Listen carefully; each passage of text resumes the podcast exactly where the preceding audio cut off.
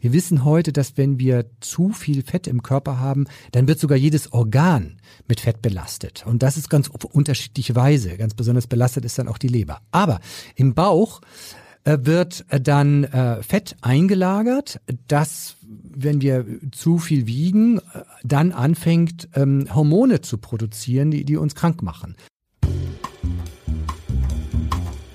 Dr. Matthias Riedel. Gesünder Leben mit dem aus dem TV bekannten Ernährungsdoc und Elisabeth Jessen.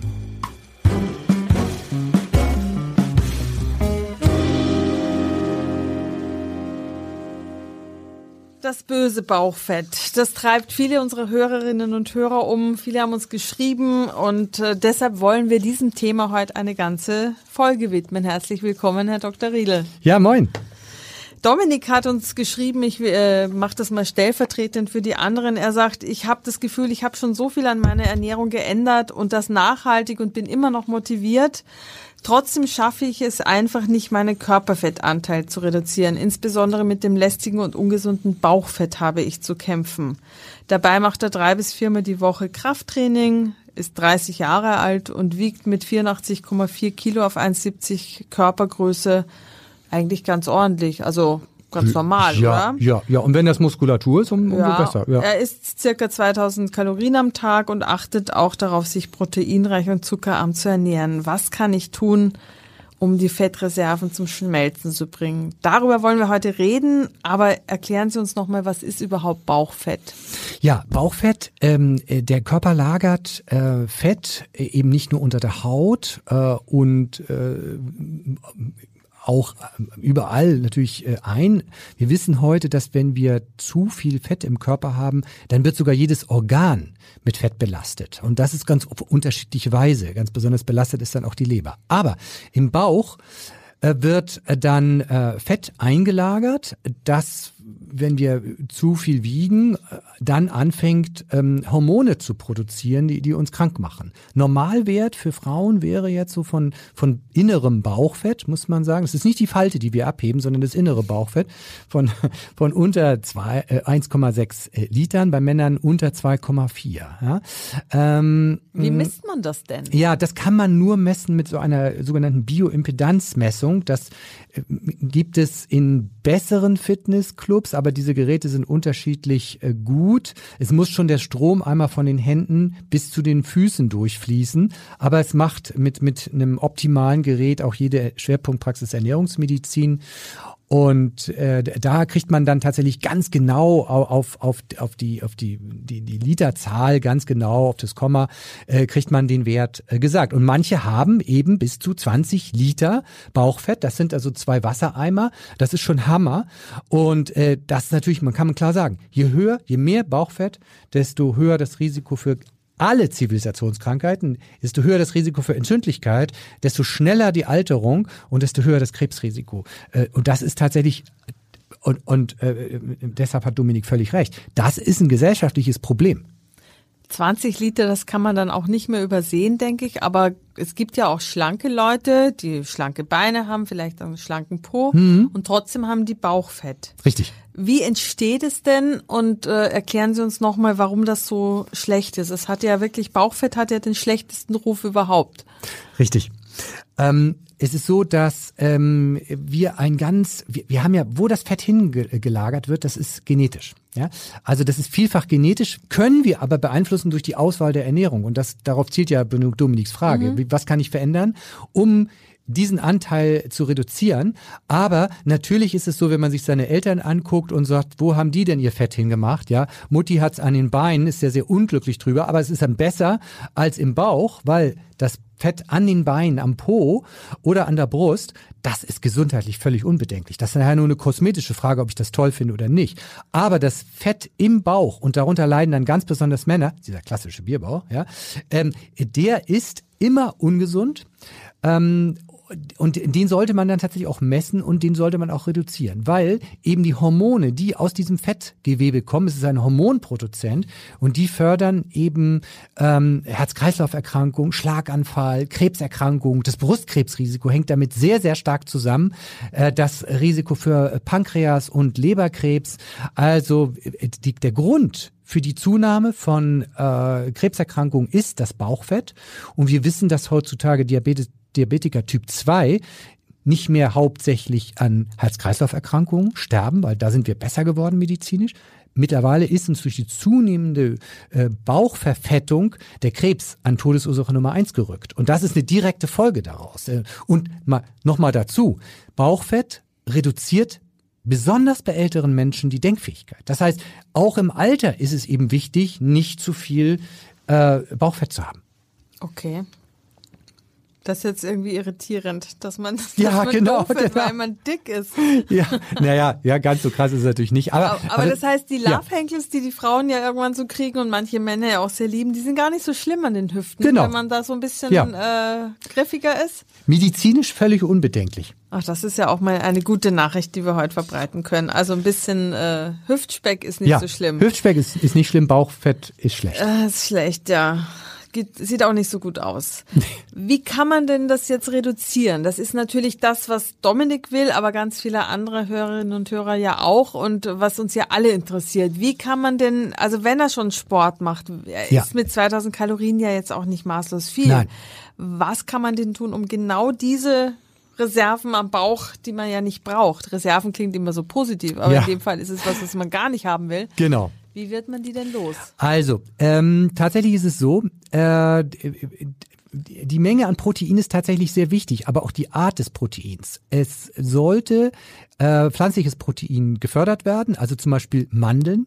Wir, wir wissen aus den Studien, dass Mandeln, deshalb empfehle ich ja auch so den Proteinshake aus Mandeln, äh, ein, äh, dass Mandeln das Risiko für Bauchfett speziell sogar reduziert. Also dieses ähm, die, die Mandeln, äh, aber auch andere Nüsse, die wirken positiv auf das Bauchfett. Das heißt, Menschen, die viele Mandeln essen, haben weniger Bauchfett, wiegen weniger und haben einen geringeren Taillenumfang. Und da, da, das ist übrigens das, wo man, wenn man jetzt nicht zum, zur ernährungsmedizinischen Schwerpunktpraxis gehen will und sich das messen lassen, man kann auch den Bauchumfang messen. Und da hat man ungefähr einen Anhaltspunkt dafür. Und diese Mandeln helfen, äh, den, den Bauchumfang zu reduzieren. Nebenbei senken sie die Leberverfettung, äh, das Cholesterin, äh, den Blut, die Blutfette und auch den Blutzuckerspiegel. Bei den Kohlenhydraten sollte man auf komplexere Kohlenhydrate achten. Und in diesem Zusammenhang sind da zum Beispiel Hülsenfrüchte ganz toll. Die enthalten Protein und komplexe Kohlenhydrate. Und dann Ballaststoffe, was das Zeug hält. Das hilft eben auch. Da brauchen wir viel Vollkorn statt Weißmehl.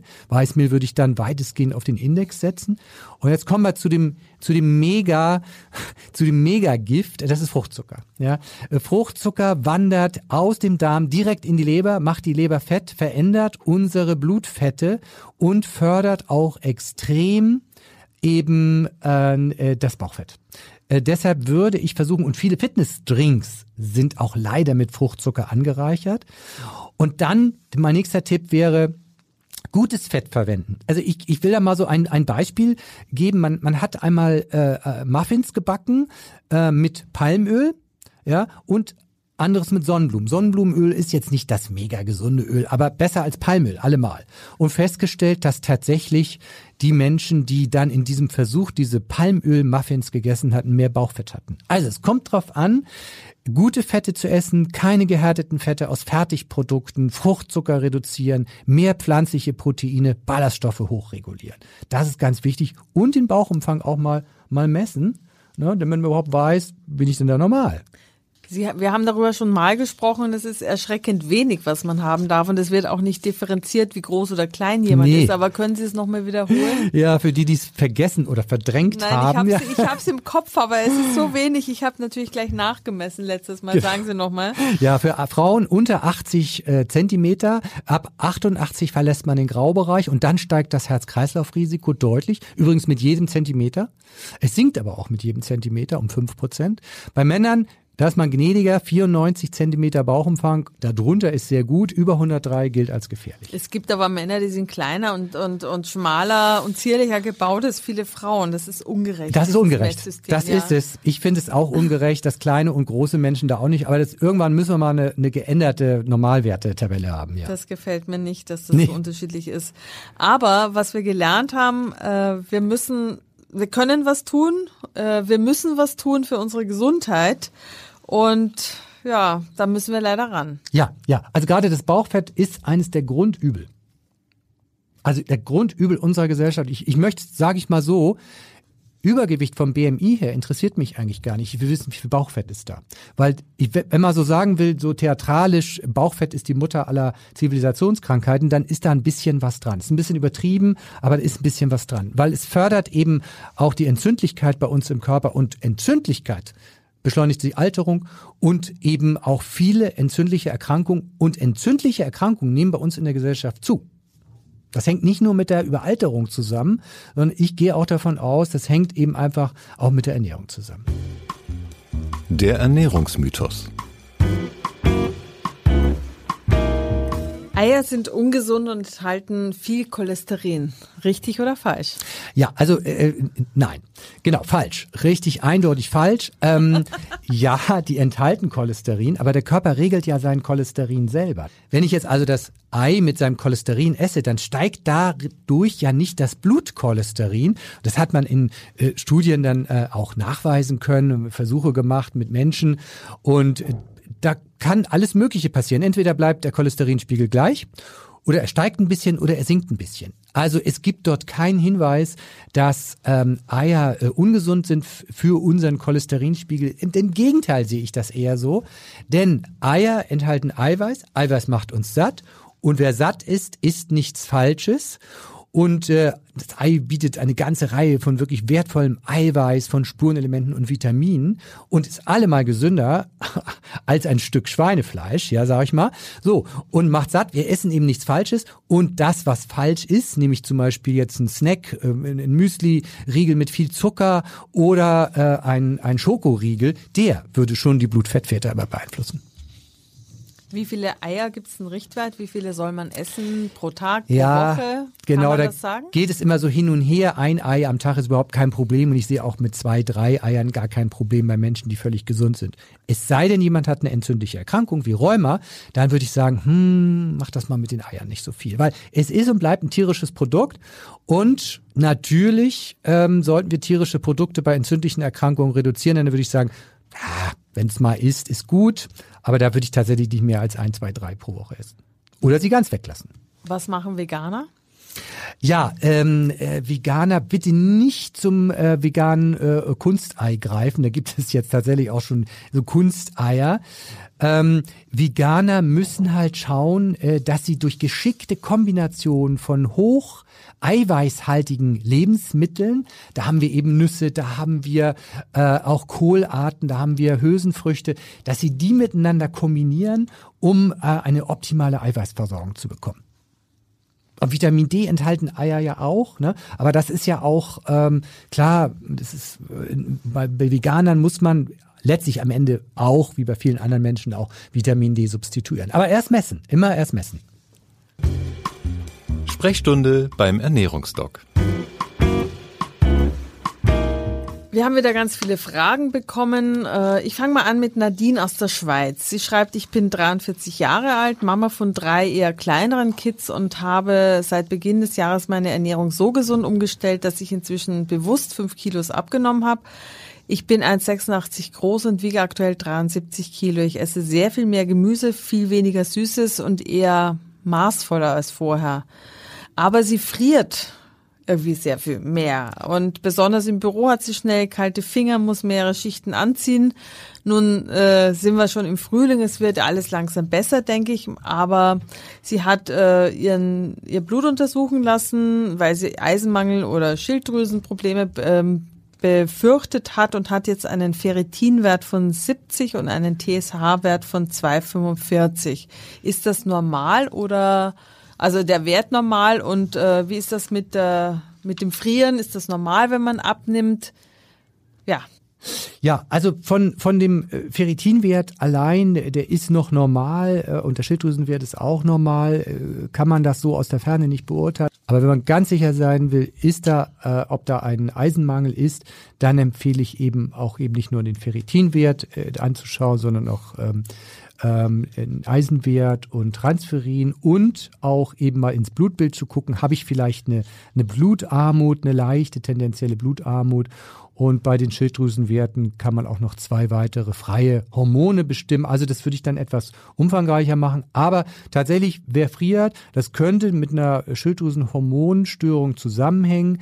Äh, das kann aber auch mit anderen äh, Mängeln zusammenhängen. Und ich würde auch gucken, äh, bewege ich mich genug, weil wer sich viel bewegt, der hat also einfach mehr Wärme in sich. Ähm, Gibt hier vielleicht, herrscht hier vielleicht auch ein Muskelmangel vor? Damit muss man nämlich auch mal gucken. Wer also unter zu wenig Muskulatur leidet, der hat auch eher doch eher die Neigung zu frieren. Allerdings haben Frauen auch, und das ist völlig richtig, ähm, eine, eine höhere Wohlfühltemperatur. Männer äh, brauchen einen Grad weniger, um sich wohlzufühlen, Frauen ein bisschen mehr, darauf müssen wir ein bisschen Rücksicht nehmen. Das muss man, das sind so lauter Faktoren, muss man mal gucken, hat sie da lauter Männer im Haushalt oder im Büro und äh, haben die einfach eine zu geringe Temperatur. Äh, also da, da sind so viele Sachen, muss man mal gucken und dann äh, eventuell die Blutwerte nochmal ergänzen. Das kann man so aus der Ferne zumindest jetzt so nicht klarer äh, sehen, aber es kann auch natürlich ein niedriger Blutdruck sein. Der ist ja prognostisch gut, weil man damit länger lebt, aber äh, manchmal führt es eben auch zum Frieren. Aber ich würde sagen, regelmäßig viel bewegen, dann hat man noch mm, Stunden das, danach so eine Hitze. Ja, ja, genau, ja, genau. Ja, ja. Ich friere dann auch, wenn ich ja. den ganzen Tag nur äh, am Laptop, sitzt, boah, ist mir auch kalt. Ne? Mhm. Ne? Gucke ich auf die Temperatur im Wohnzimmer, sind es 21 Grad, eigentlich dürst du gar nicht frieren. Ne? Eigentlich müsste Nadine schwer in Bewegung sein mit drei Kindern. Ja, da ist man ja eigentlich relativ auch. viel in Bewegung. Ja. Shirin hat uns geschrieben, sie ist äh, frisch gebackene Ärztin und äh, fängt in einer großen Uniklinik an zu arbeiten, wo Mittagspausen und damit auch richtige Mahlzeiten geradezu verpönt sind. Sie frühstückt aber nicht gerne und würde ungern jetzt damit anfangen und würde gerne Tipps haben, wie sie sozusagen gesund über den Tag kommt. Ob sie sich irgendwas vorbereiten kann. Sie ist 26 Jahre alt, hat äh, Bechterew in einem milden Verlauf, schreibt sie, und Hashimoto und hat ein bisschen Sorge, irgendwann Diabetes äh, Typ 2 zu bekommen, weil das in ihrer Familie liegt. Und sie liebt Gemüse, schreibt sie noch. Und äh, wenn sie sehr hungrig ist, greift sie dann aber doch schnell mal zum Schokoriegel. Unbedingt. Also äh, tatsächlich, äh, ich weiß ja, was in Kliniken da äh, in den äh, Kantinen so läuft. Ähm, ohne Meal Prep, also vorbereiten, läuft da nichts. Ich stehe morgens auch manchmal äh, Viertelstunde, 20 Minuten äh, in der Küche und bereite mir was zu. Ähm, man kann äh, auch äh, äh Rohkost mitnehmen, eine äh, ne Suppe noch äh, äh, oder andere. Ich habe gleich auch mal übrigens, da fällt mir ein ganz tolles Gericht, was, was wir Shirin empfehlen können. Aber in diesem Fall, gerade wenn es darum geht, hier ist eine Autoimmunerkrankung, dann wird auch noch Diabetes befürchtet, unbedingt weil das sind ja so Erkrankungen, die man mit äh, Ernährung super beeinflussen kann, mit entzündlicher und antidiabetischer Ernährung. Da kann man sein Risiko enorm drücken. Also das ist Pflicht, auch gerade jetzt für eine frisch gebackene Ärztin. Für eine junge Frau vor allem, die ja, kann noch richtig viel gut und genau, richtig machen. Genau, also in dem äh, Stadium, also und gerade wenn, wenn äh, Gemüse auch gern gegessen wird, auch roh gegessen wird. Ähm, der Schokoriegel, ich weiß ja, wie das im Krankenhaus abgeht, dann ne, ist keine Zeit, dann hetzt man durch die Flure. Ähm, und das ist das Problem. Und dieser Schokoriegel, diese, ähm, diese Fruchtzuckerbomben sind tatsächlich ein gesundheitliches Problem. Nicht nur für die Autoimmunerkrankung, sondern auch für den Diabetes. Zum Glück isst sie wenig Fleisch, aber ähm, also ich würde Meal Prep empfehlen und vielleicht sollten wir dann, also ich, gleich kommt noch mal, ich habe mhm. nämlich, da fällt mir ein Gericht ein, das wir toll empfehlen können. Gut, aber auf jeden Fall lieber selber was mitnehmen, als darauf warten, dass einem in der Klinik irgendwas Leckeres, Gesundes begegnet. Und es muss ja auch was sein, was dann eigentlich immer verfügbar ist, damit sie es schnell essen kann. Richtig. Und trifft natürlich nicht nur Menschen, die im Krankenhaus arbeiten, nee. sondern generell im Büro, wenn man nicht irgendwie immer essen gehen will. Ja. Äh, und auch da kriegt man ja auch nicht immer nur gesundes Essen. Das ist das Problem. Ne? Gerade genau. es wird ja auch viel äh, Convenience in genau. solchen Kantinen verwendet. Aber für Shirin gibt es ja noch einen anderen Grund. Sie ist ja Ärztin und Ernährungsmedizin mhm. gehört in den ärztlichen Bereich. Das heißt also schon, also, ne?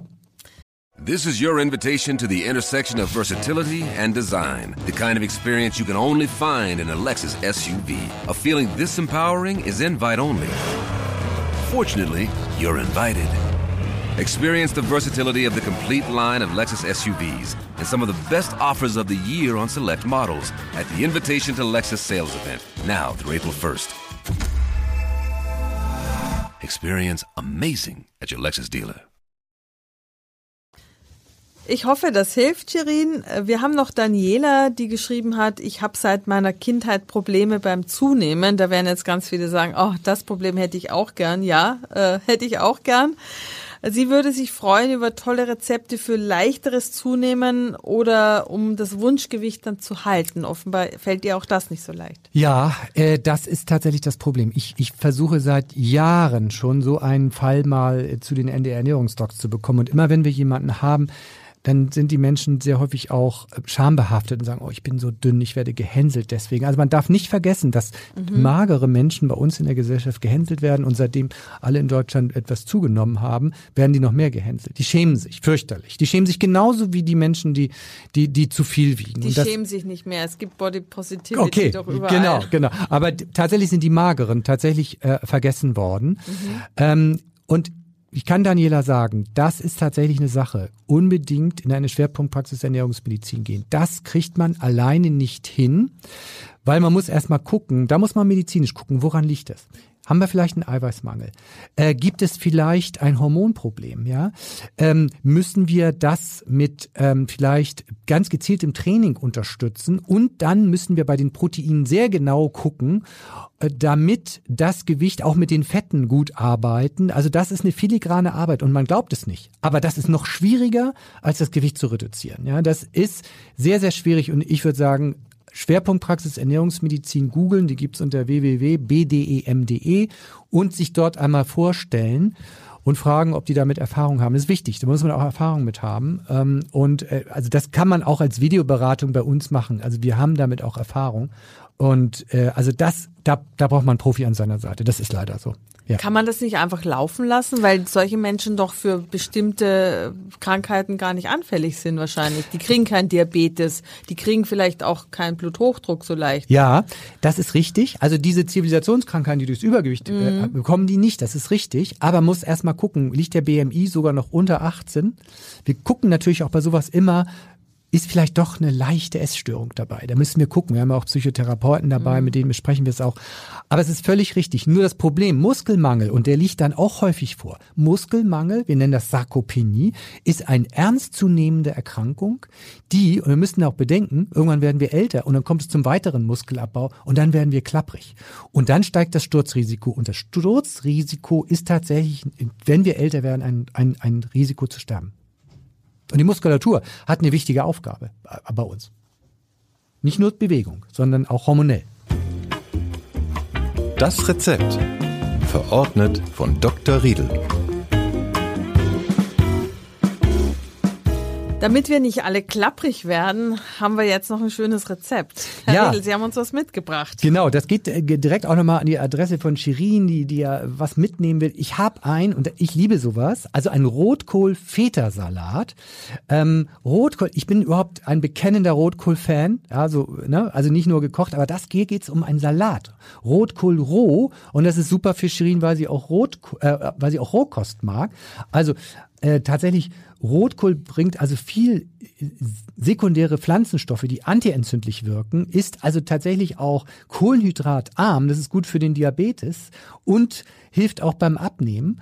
Und äh, diese Farbstoffe sind ja sekundäre Farbstoffe, äh, Pflanzenstoffe, die, die bei uns im Körper positive Effekte entfalten, auch antientzündlich.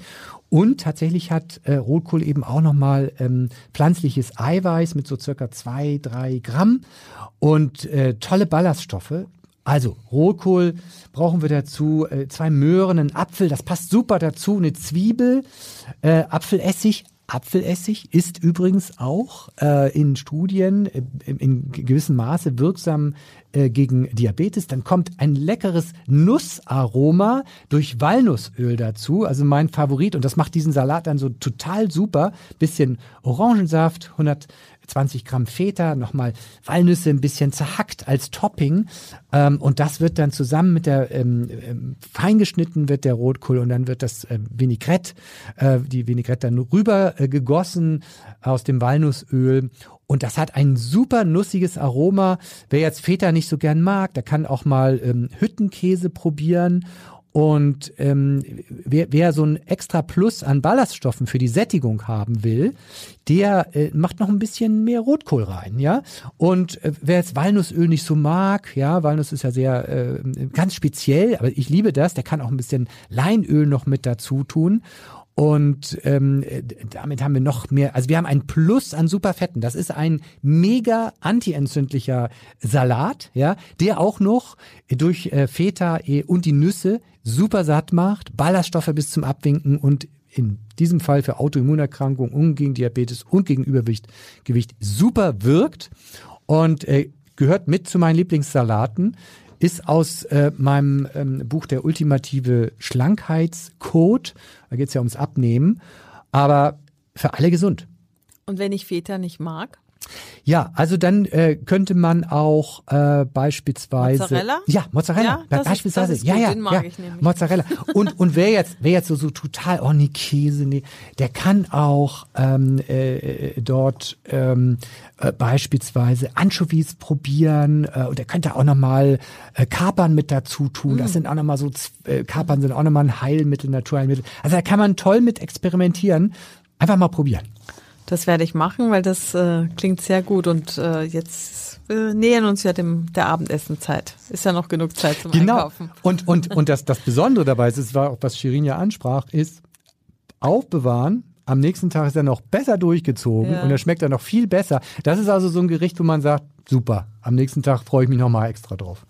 Also ran an das Schnippelbrett und äh, macht euch einen schönen Salat. Äh, wir freuen uns, wenn ihr uns zuhört. Wir sind auf allen gängigen Portalen zu hören. Empfehlt uns gerne weiter und hört uns in zwei Wochen gerne wieder zu. Vielen Dank für dieses Mal, Herr Dr. Riedel. Ja, gerne. Tschüss. Wenn ihr noch mehr rund um gesunde Ernährung erfahren wollt, dann folgt mir auf Insta oder Facebook Dr. Matthias Riedel oder abonniert den Newsletter auf myfooddoctor.de. Die nächste Folge vom Ernährungsdoc hören Sie am Montag in zwei Wochen.